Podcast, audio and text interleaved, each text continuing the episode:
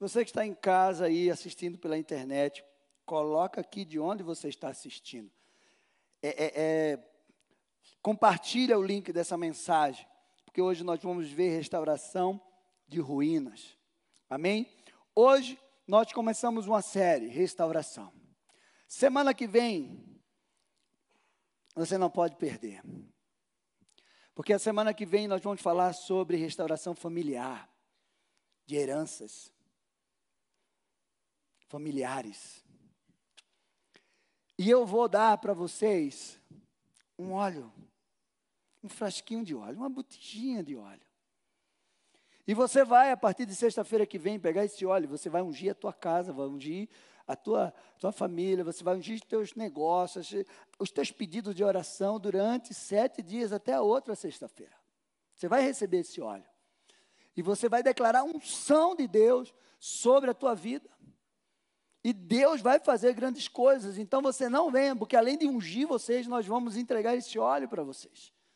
E vai ser uma grande bênção, porque nós estamos vivendo sete sextas-feiras do poder de Deus.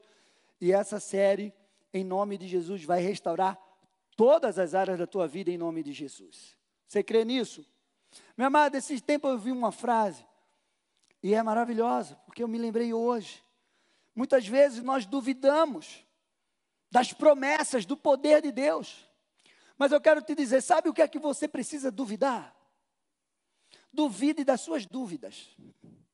Mas nunca duvide da promessa da palavra de Deus sobre a tua vida. A dúvida não vem de Deus. Amém? Então, quando você estiver em dúvida daquilo que Deus vai fazer, você acredite na palavra de Deus sobre a tua vida. E você vai ver o que você vai viver. Em nome de Jesus. Amém? Então eu quero falar hoje sobre restaurando as ruínas. Você precisa entender que você foi chamado para impactar o mundo. Sério, pastor? Você nem conhece a minha vida? É, se você também conhecesse a minha, há 25 anos atrás, você não diria nunca que eu ia estar aqui. Porque eu vivia na mesa do bar. Eu era o primeiro a chegar e o último a sair. Então, existem pessoas e lugares que estão esperando por você. Eu tenho falado isso para você. Eu falo que existem mesas que as pessoas estão em volta, em pé, assim, ó. Cadê ele que não chega? Lembra de Davi? O profeta disse: Ninguém senta na mesa enquanto Davi não chegar. É exatamente porque as pessoas precisam de receber aquilo que Deus depositou sobre você. Meu amado, você é um vaso com um tesouro dentro. Você já parou para pensar nisso? Você é um vaso com um tesouro dentro. Onde você passar, quem cruzar o teu caminho, os lugares que você for, você tem que impactar as vidas das pessoas com aquilo que Deus colocou dentro de você. Jesus teve três anos do seu ministério, dos 30 aos 33, e ele impactou todos que passaram por ele, só quem não quiseram. Mas todos, os lugares que ele, que ele foi, ele impactou tanto que a gente está há 2023 anos e tudo que Jesus ensinou ainda está transformando vidas, salvando, libertando, curando. E Ele derramou essa unção sobre a nossa vida. Pastor, e o tempo? Qual é o tempo que eu vou viver isso? Agora. Você não sabe quanto tempo você vai viver, meu amado. Então você viva hoje. Amém? Então vamos lá. Jesus foi o maior restaurador de vidas. Lucas 4. Antes de eu ler, quem está aqui nos visitando pela primeira vez? Levanta as mãos. Levanta a tua mão. Que Deus abençoe vocês grandemente. Alguém vai dar um abraço aí nesse querido que está aí. Fica de mão levantada, alguém vai te cumprimentar. Primeira vez, pode levantar a mão. Quantos aqui são membros da Alameda? Membro?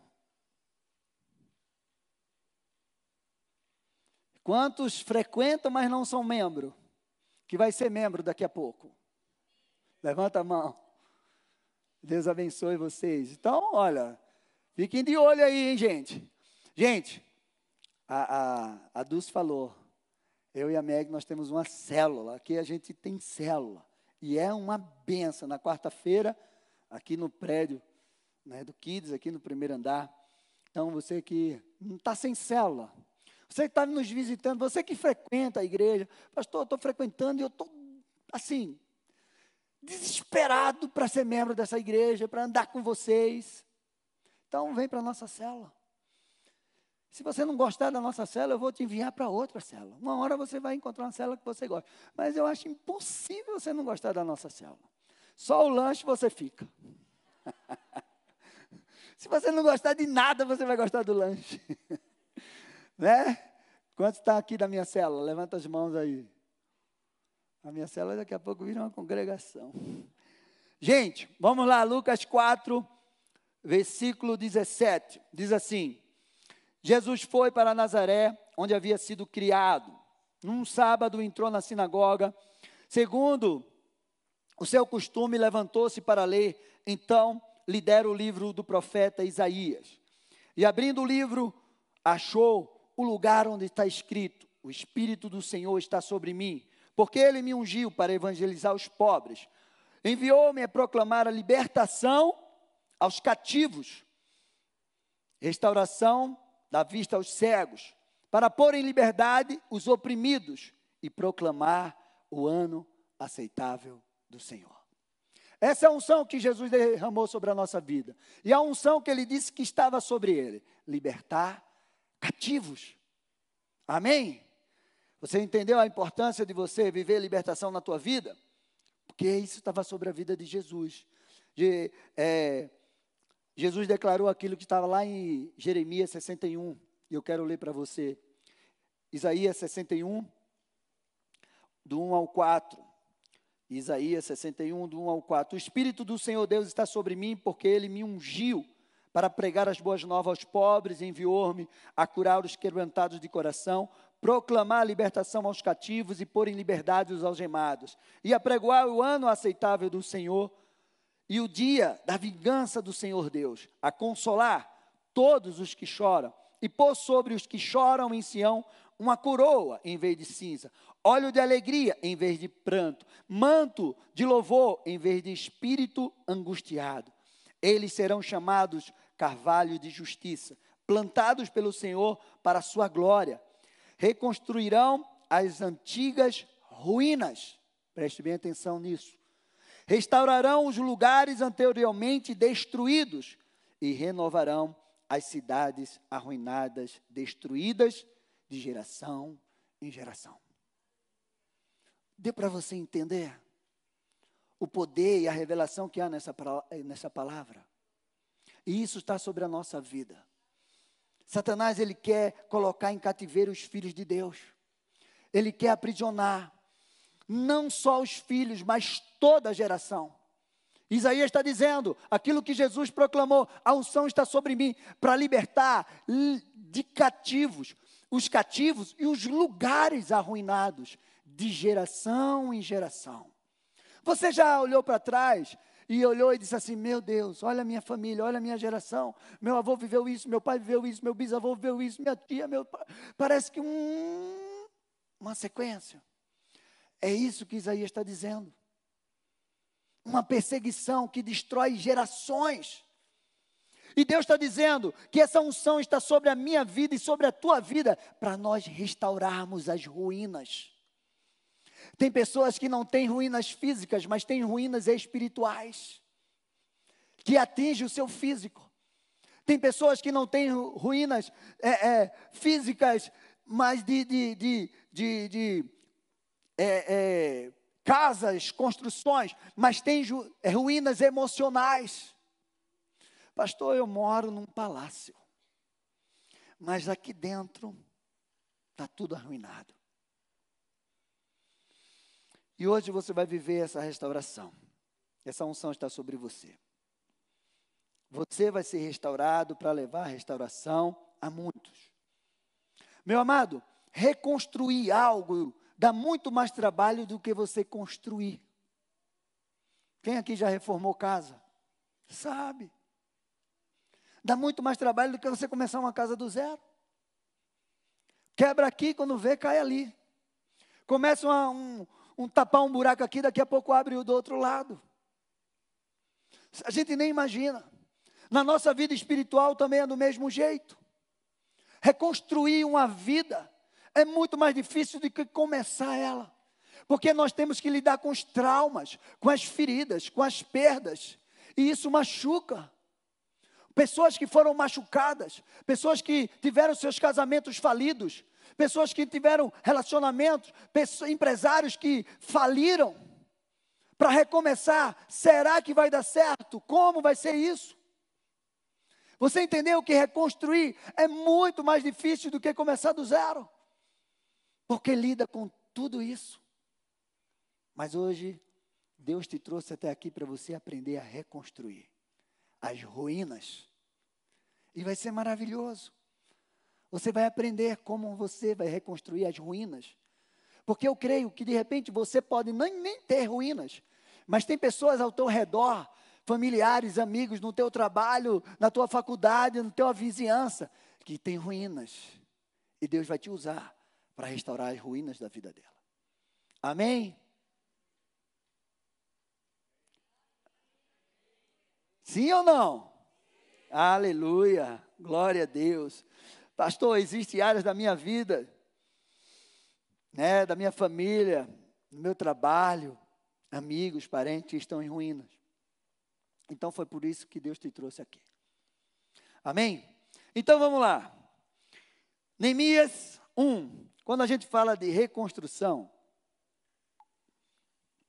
de ruínas, não tem como não falar de Neemias. Neemias foi um restaurador de Jerusalém.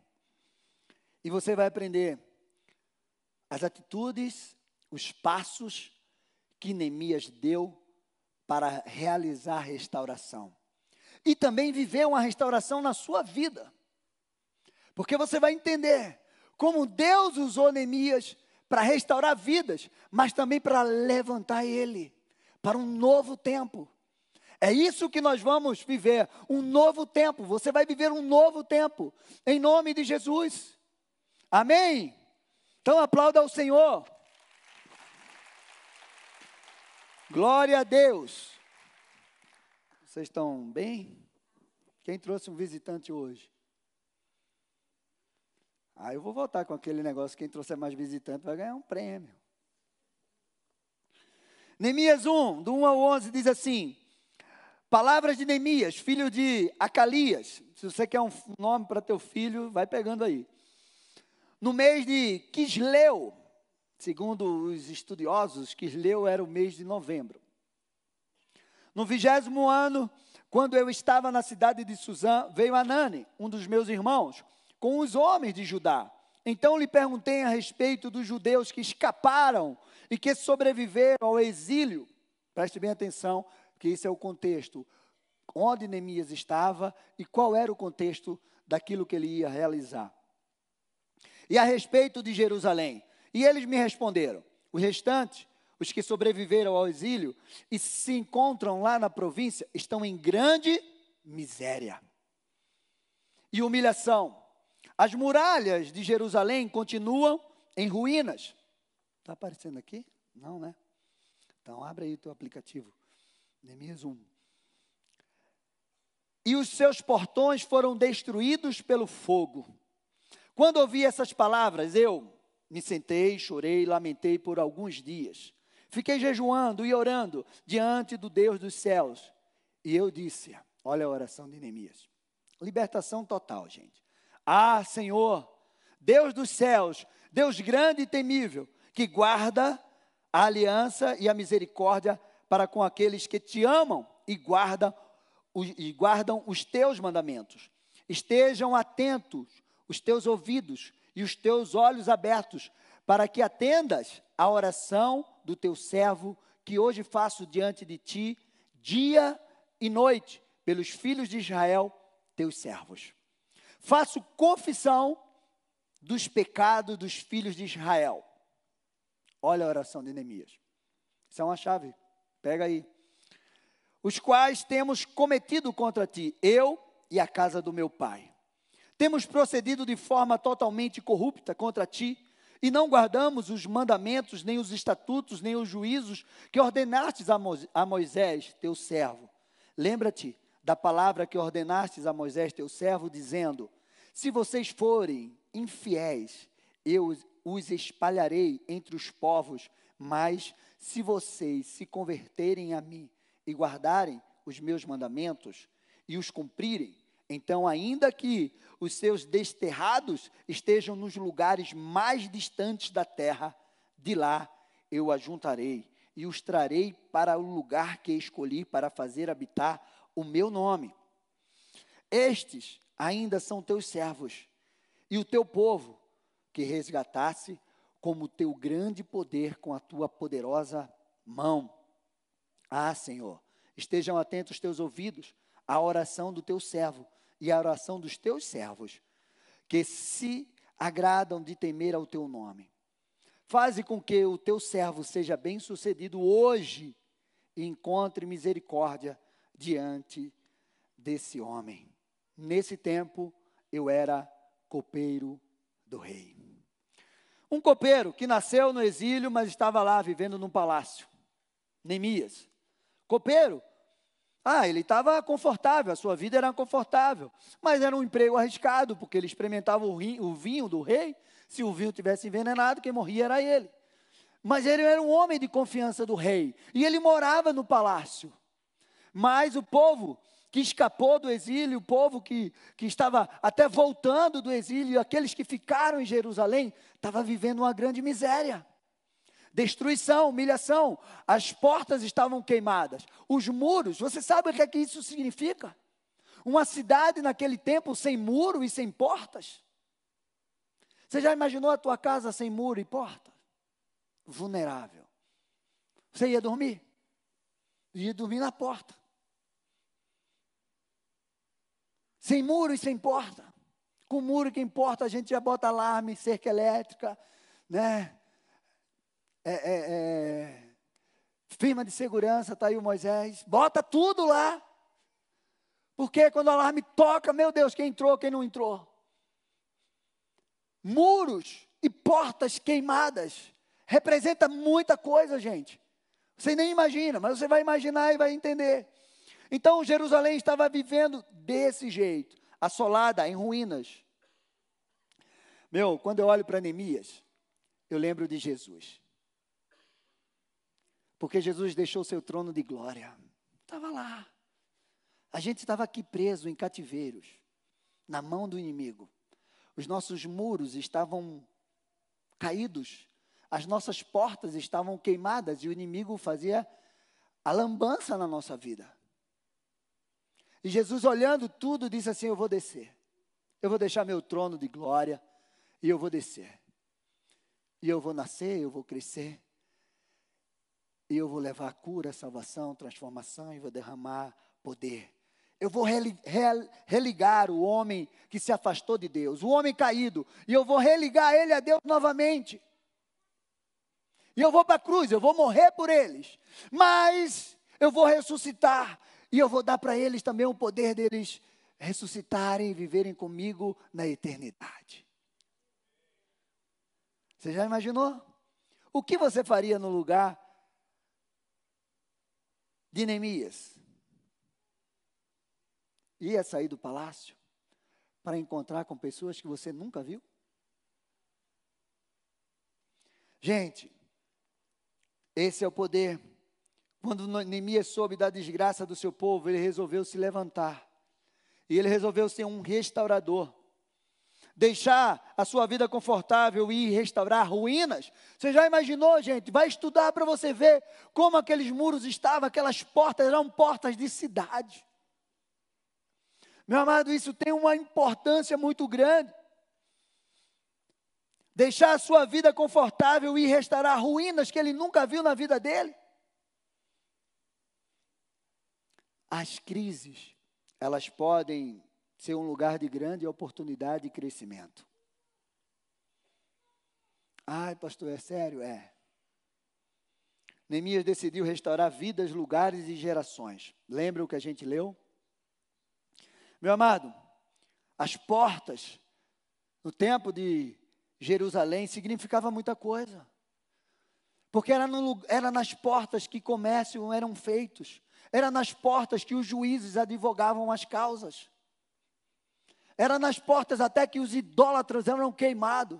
Então as portas e os muros de uma cidade representava muito, era muito importante. Porque ali o inimigo entrava e saía a hora que ele quisesse. Lembra de Jericó? Quem entrava em Jericó? Ninguém conseguia entrar em Jericó. Só o povo de Deus. Porque a mão de Deus, ou foi o pé de Deus que fez assim naquelas muralhas. Porque senão ninguém conseguia entrar ali. Meu amado, atitudes para que a gente possa viver restauração na nossa vida. E a gente vai aprender com Neemias. E a primeira atitude é inconformismo. O que é que ele disse? Quando ele ouviu aquilo, aquilo trouxe uma inconformidade no coração dele. E a palavra de Deus diz lá em Romanos 12, 2: Não se conformeis com esse século, mas transforme ele pela renovação da mente de vocês. Metanoia, arrependimento. Deus nos criou para crescermos. Você não criou para viver em inércia, você criou para se desenvolver, multiplicar, ser fecundo. Você não criou para viver paralisado. Você entendeu o que aconteceu com Neemias? Meu amado, Deus te criou para que você expandisse, desenvolvesse. Deus é Deus de movimento, Deus não é Deus de inércia. O caos estava lá no, no, princípio de todas as coisas e diz que o Espírito de Deus se movia sobre a face do abismo. Deus é Deus de movimento, Deus sempre foi. Vai, sai, ide, levanta, se move, vai em frente, não pare. Essa é a ordem de Deus para a nossa vida. Mas Neemias estava lá, confortável. E ele se conformou com aquilo. Nós não precisamos estar conformado com desgraça, com ruína, com a ação do inimigo destruindo a nossa vida e a nossa família. Seja inconformado com aquilo que Satanás está fazendo. E se levante. Tem uma frase que eu gosto muito de Lutero que diz assim: Mesmo que eu soubesse que o mundo fosse acabar amanhã, mesmo assim hoje eu plantaria uma árvore. Sabe o que é isso? Você já imaginou? Se Deus descesse para você, mandasse um anjo e dissesse: Filho, te prepara, porque o mundo vai acabar amanhã. O que é que você faria? Lutero disse que plantaria uma árvore. Sabe o que é isso? Mente e coração esperançoso, visionário.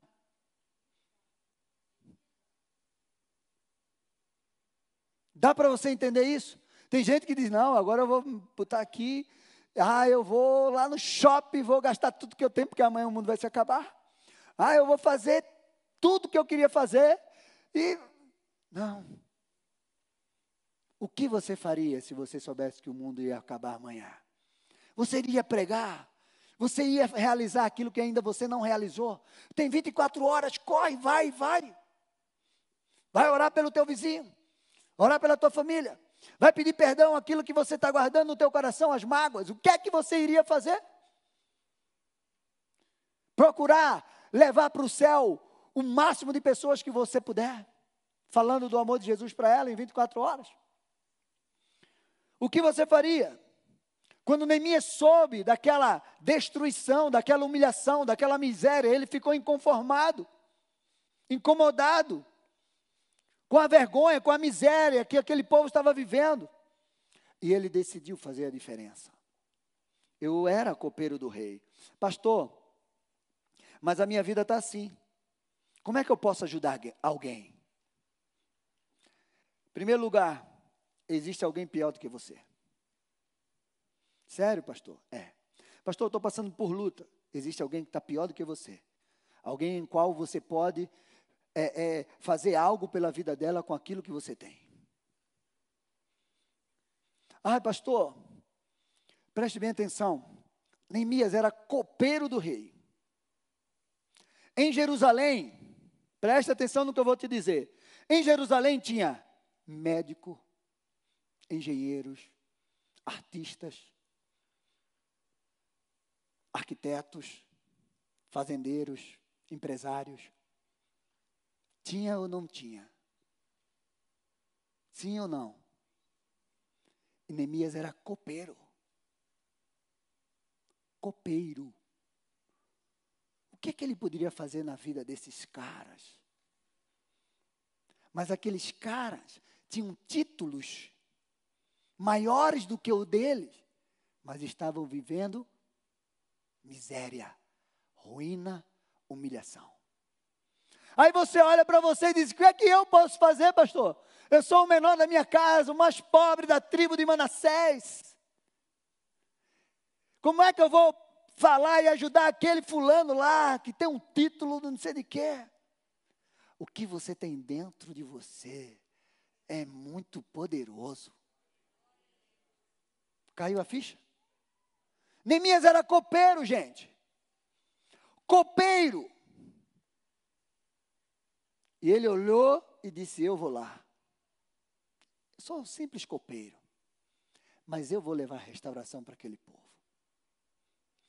Meu amado, em segundo lugar, aí você vai dizer assim, pastor, mas eu estou ruim. Como eu vou levar a libertação? Estamos aqui. Alameda é especialista em libertação, em transformar cativos em libertadores. Então, se você precisar, Estamos aqui para te ajudar nessa caminhada, para libertar você do teu cativeiro. Como um dia Deus me libertou e me transformou num libertador, você também vai ser assim. E não precisa você caminhar sozinho. Caminha com a gente. A gente pode te ajudar. A gente pode te ajudar. Amém? Não esqueça, você carrega dentro de você um tesouro potencial, dons, talentos. Meu amado, Neemias estava copeiro. Presta atenção no que eu vou te dizer. Neemias, ele estava copeiro do rei. Mas o rei dos reis colocou dentro dele uma unção de governador. Dá para você entender? Estar não é ser.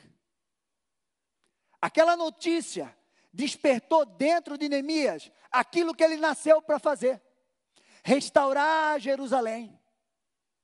Ele não nasceu para ser copeiro, e ele era um bom copeiro. Ele fazia excelente, de uma forma que o rei admirava ele.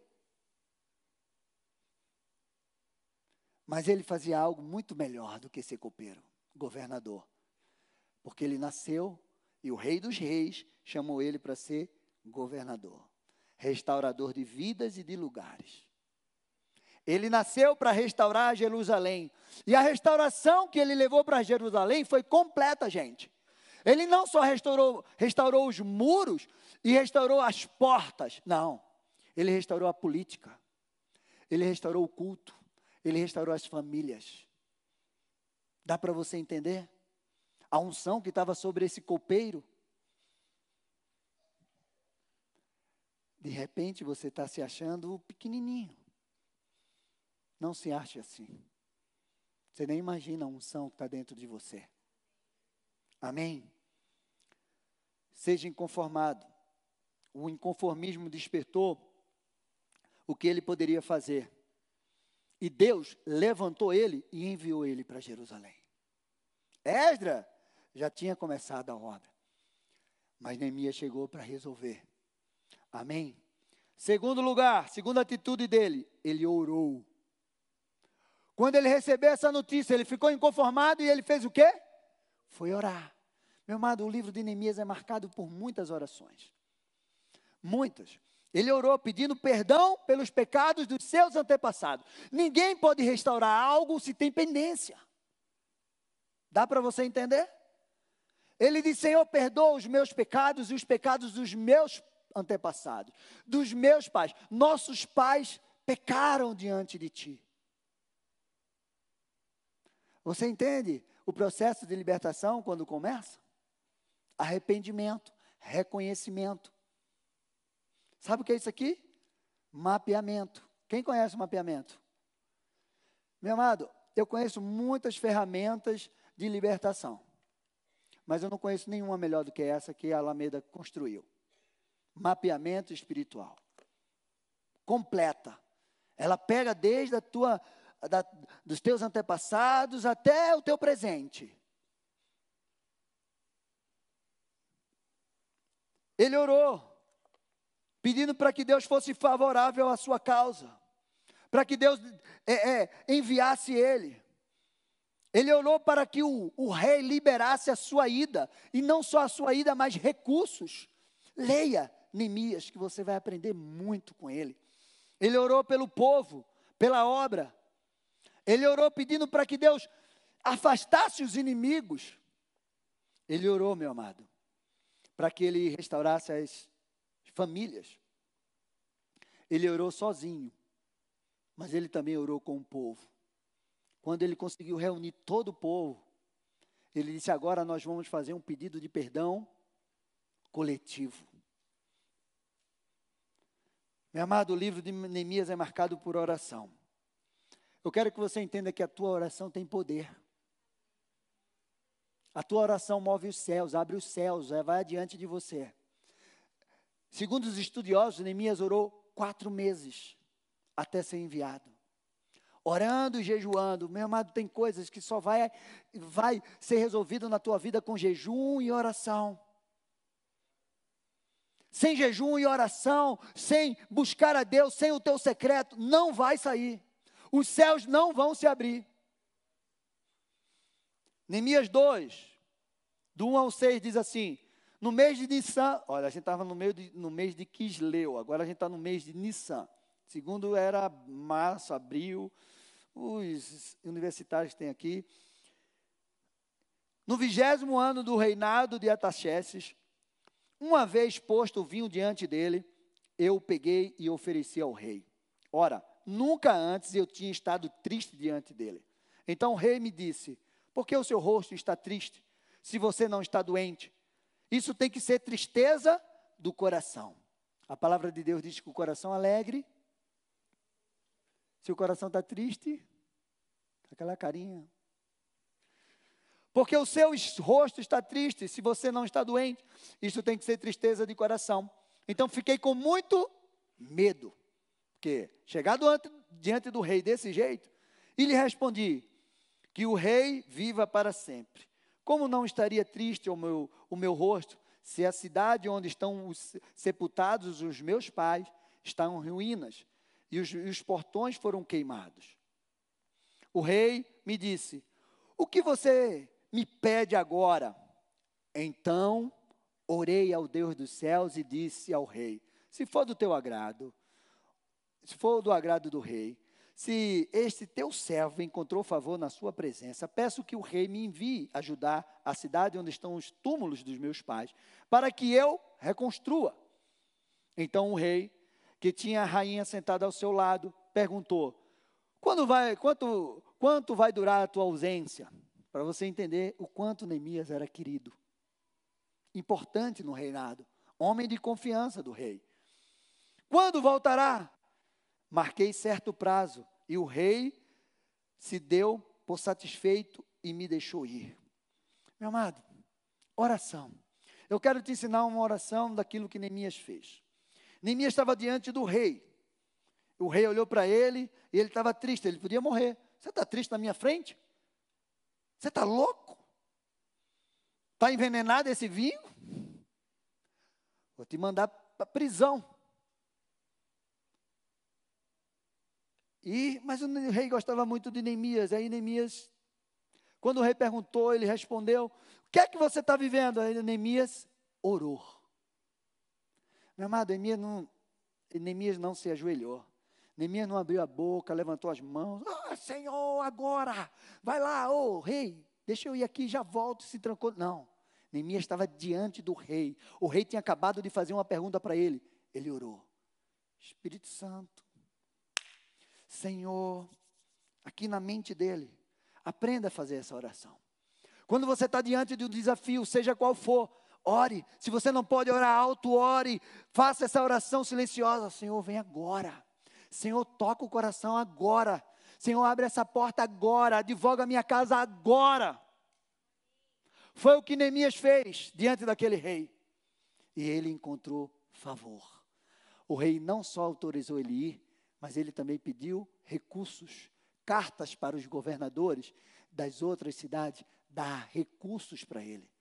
E ele obteve tudo que ele pediu ao rei. Nunca pare de orar por aquilo que Deus tem para você. Terceiro lugar, ele buscou o conhecimento e foi muito cauteloso nisso. Diz assim, Neemias 2, 11 e 13. Então cheguei a Jerusalém depois de estar três dias. Me levantei à noite, junto com os poucos homens que estavam comigo. Não declarei a ninguém o que o meu Deus havia posto no meu coração para eu fazer em Jerusalém. Não havia comigo animal algum, a não ser o que eu montava. De noite, saí pelo portão do vale em direção à, à fonte do dragão e ao portão do monturo. Inspecionei as muralhas de Jerusalém que estavam em ruínas, cujos portões tinham sido queimados. Meu amado, se tem uma coisa que é fundamental antes de você fazer uma restauração na tua vida, é você buscar, conhecer, investigar. Tudo tem uma causa. É por isso que nós usamos o mapeamento espiritual. Isso aqui é uma investigação. Por que você está passando por isso? Por que você está vivendo esse cativeiro? Por que você está sendo assolado? Por que essa área da tua vida está em ruínas e você não consegue se libertar? Nós precisamos investigar a causa. Neemias chegou, passou três dias em Jerusalém, à noite ele saiu caladinho para investigar, para ter o conhecimento, para buscar como ele ia fazer, para mapear o seu projeto. Como, por onde eu vou começar isso? Você está entendendo qual é a importância disso? Meu amado, Sexta-feira que vem, antes de falar, a gente vai falar sobre restauração familiar. E eu vou trazer para você alguns passos disso aqui para que você entenda o que a gente faz no nosso processo de libertação. Como é importante. Quem aqui já passou pelo mapeamento? Um monte de gente. Em quarto lugar, já estou acabando. Neemias lutou firme até completar a obra. Meu amado, ele não se intimidou com os inimigos, Sambalá e Tobias. Se você ler, você vai ver que Sambalá e Tobias eram inimigos terríveis. Sambalá era um dos que estavam governando aquele lugar.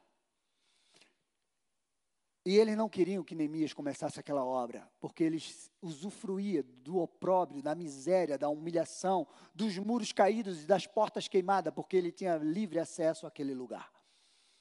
Neemias não voltou atrás. Neemias não se intimidou.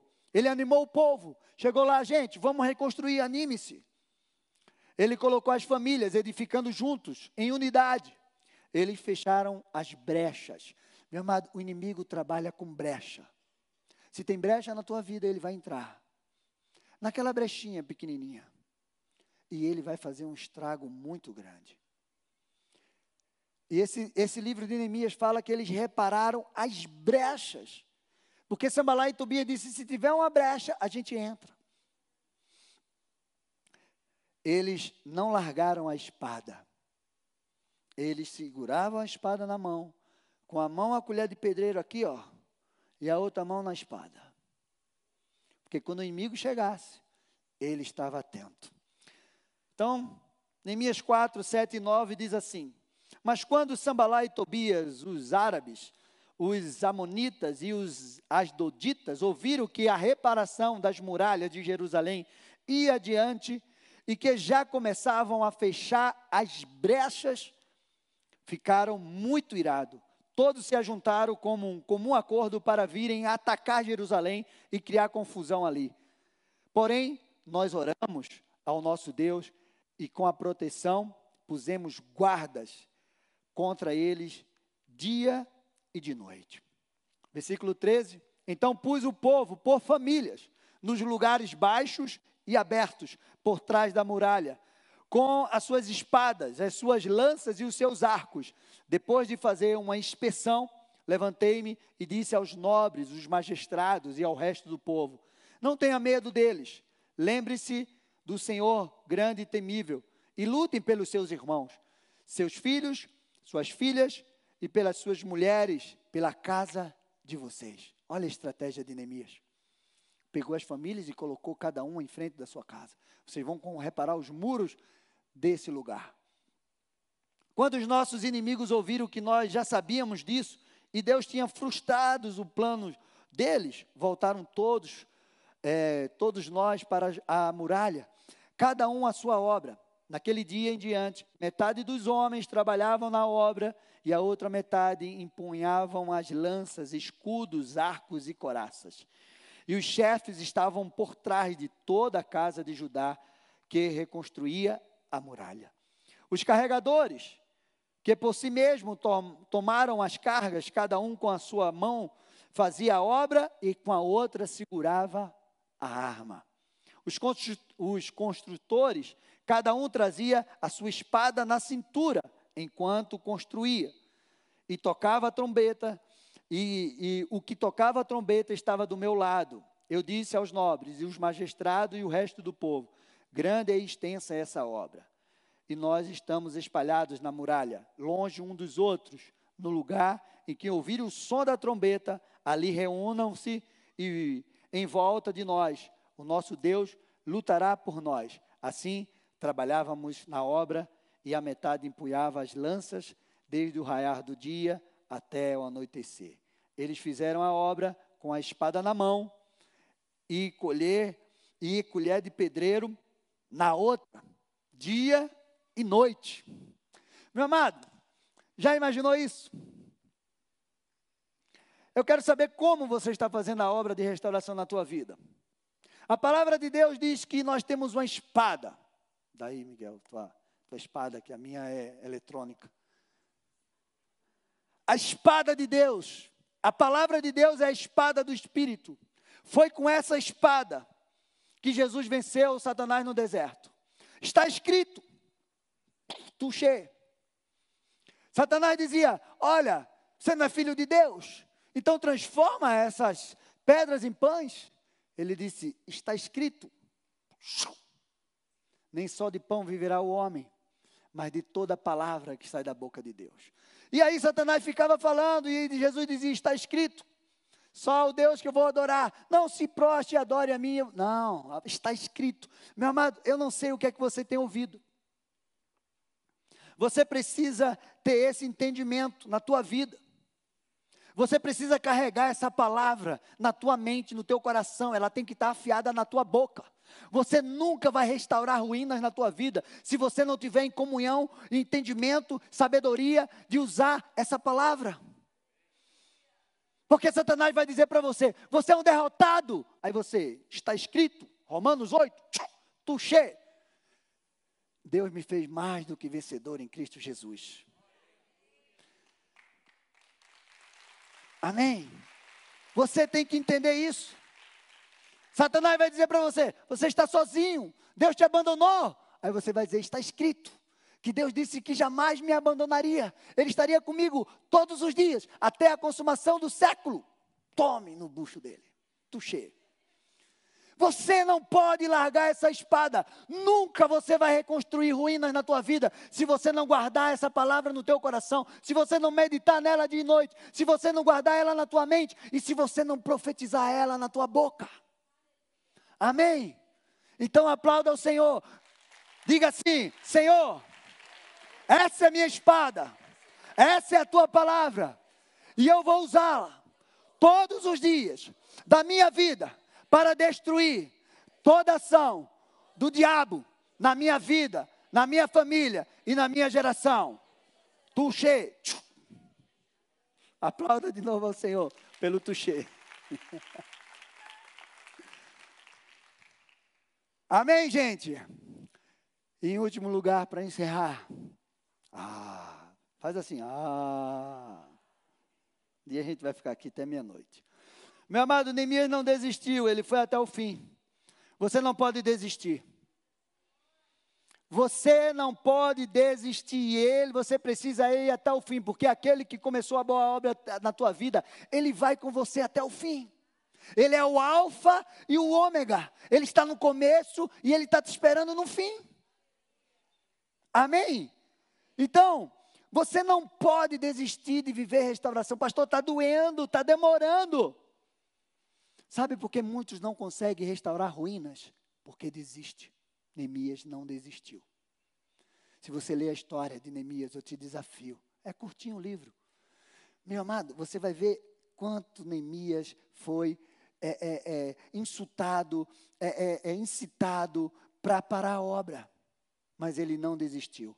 E a palavra de Deus diz em Hebreus, 9, em Hebreus 10: Nós não somos dos que retrocedem para a perdição. Nós somos da fé. Nós vamos até o fim. Nós não retrocedemos. Então levanta as tuas mãos e diga: Eu não vou retroceder. Eu vou até o fim. Em último lugar, Neemias não saiu da sua posição de autoridade. Diz assim, Neemias 6. Quando Sambalá e Tobias, Gesem, o árabe e o resto dos nossos inimigos ouviram que eu tinha reconstruído a muralha e que nela já não havia brecha alguma, ou nenhuma, ainda que este tempo eu ainda não tivesse colocado os portões seu, no seu lugar. Sambalate e Gesem mandaram dizer para mim: venha, vamos nos encontrar numa aldeia do Vale do Ono. Na verdade, o que eles queriam era que eu era me fazer mal, por isso enviei aos mensageiros para dizer: Estou, guarda essa frase no teu coração. Estou fazendo uma grande obra e não posso descer daí. Porque devo parar a obra para ir encontrar com você? Quatro vezes eles ficaram no mesmo pedido, mas eu lhe dei a mesma resposta. Ô Neemias, desce aí, ó, vamos nos encontrar na aldeia, tomar um café. Vamos lá, tem uns assuntos ainda. Não. Estou fazendo uma grande obra a ponto que eu não posso parar. O inimigo sempre vai querer que você desça. Que você lute com ele face a face. Mas o seu lugar e a sua posição é nas regiões celestiais com Cristo Jesus. É lá que você vai guerrear com Ele. Se você descer para o nível dele, você está frito. A sua posição é de filho de Deus. E a palavra de Deus diz que Deus, que Jesus Cristo, nós estamos com Ele nas regiões celestiais. E essa é a nossa posição. Pastor Wagner pregou aqui semana passada, domingo passado, sobre é, é, níveis de batalha. E o nosso nível de batalha é aqui. Você entende? Satanás estava dizendo para Neemias: Neemias, desce. Não, não desço. Se você descer, você vai perder. Meu amado, tem uma história da águia. Que diz que o único animal que desafia a águia é o corvo. Corvo desafia a águia. Ele sobe aqui nas costas da águia e fica picando ela. Você sabe o que, é que a águia faz? Nada. Nem perde tempo nem energia com ele. A águia faz assim, ó. Sobe, sobe, sobe, sobe. Aí o corvo vai perdendo oxigênio. Ah, cai. Porque o, águia vai para as alturas. E o corvo não consegue atingir as alturas que a águia voa. Deixa eu te dizer um segredo. Quando eu vi essa história, eu digo: Oh Deus!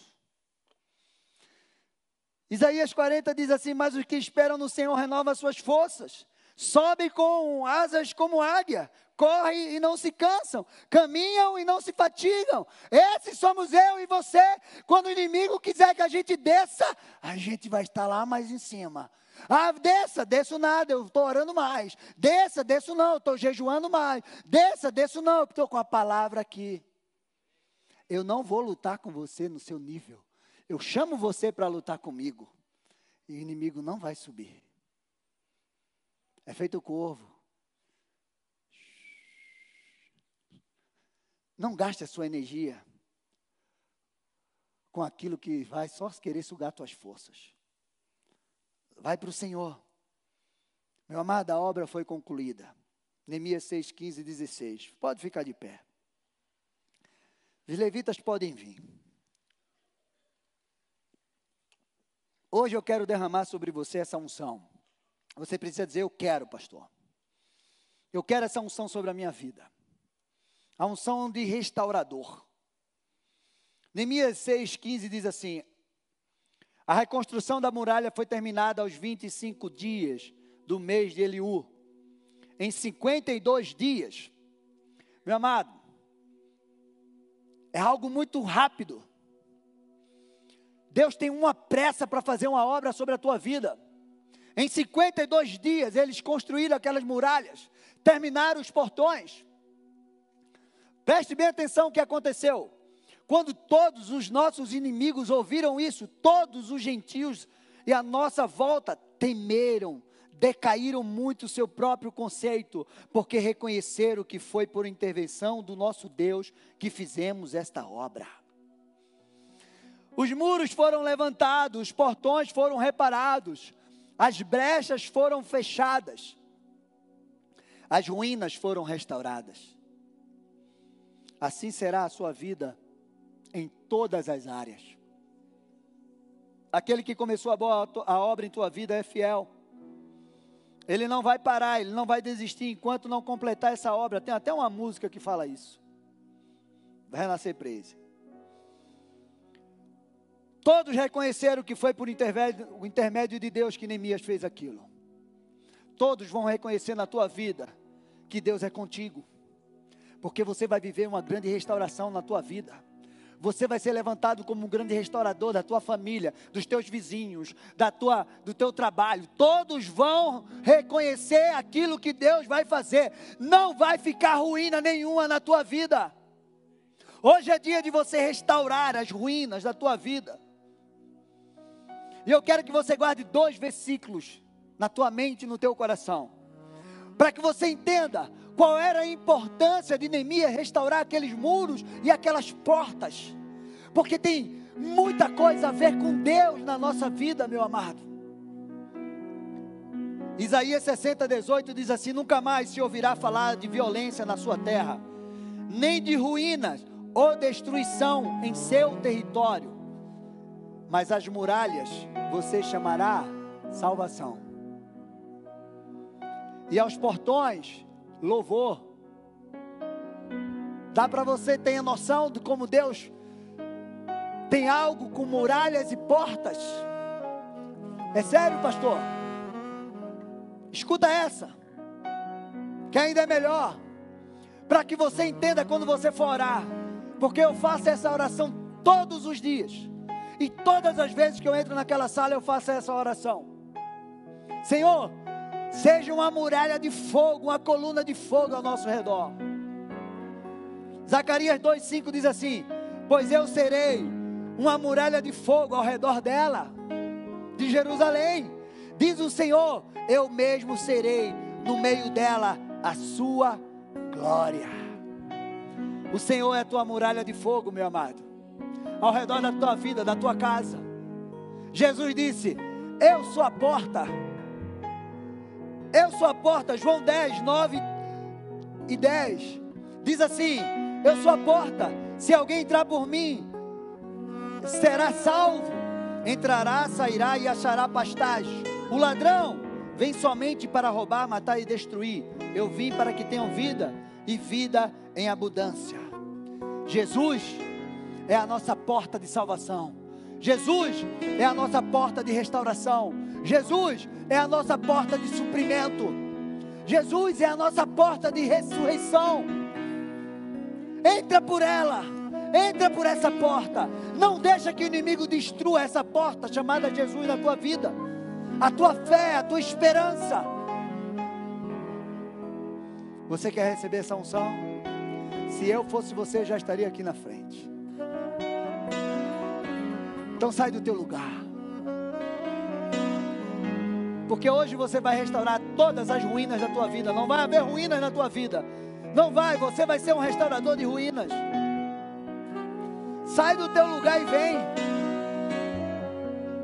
Pastor, a minha vida, ela só está um caco. A minha vida está um caco, pastor. Ou um monte de caco. Se a sua vida está assim, eu quero que você suba aqui nesse altar. Você vai subir aqui nesse altar. Se a sua vida está por um triz, suba aqui. Pode subir, gente. Deus vai fazer grandes coisas na tua vida. Pode vir os intercessores. Vem mais para frente, vem mais para frente. Sobe a escada se você precisar. Vem. Chega aqui pertinho, vocês estão atrás, ó. Tem um. Se eu fosse você, já estava aqui em cima já. Vem mais para cá, vem. Vem, Tato. Sai dos corredores para as pessoas passarem. Desinterde, desinterdite os corredores, gente, para as pessoas passarem e chegarem aqui. Pode vir, pode vir, porque nós vamos orar. Deus vai fazer grandes coisas. A Marli, sexta-feira, ela subiu aqui. E o diagnóstico dela foi mudado. Tem alguém aqui que precisa subir aqui? Se você precisar, suba aqui. Pode vir para cima do altar porque nós vamos orar. Começa a colocar a tua vida diante do altar do Senhor. Unção será derramada sobre a tua vida toda a ruína da tua vida vai cair por terra, pelo poder e autoridade do nome de Jesus. Pode ficar de joelho, fica à vontade aí, em nome de Jesus. Vamos orar. Levanta as tuas mãos. A unção de Deus aqui neste lugar. E você precisa tomar posse dela. Você não pode se conformar. Seja inconformado Seja inconformado com as ruínas, com as tristezas, com as humilhações, com as misérias. Foi isso que fez Neemias se levantar. Foi isso que, que fez Neemias ser enviado por Deus.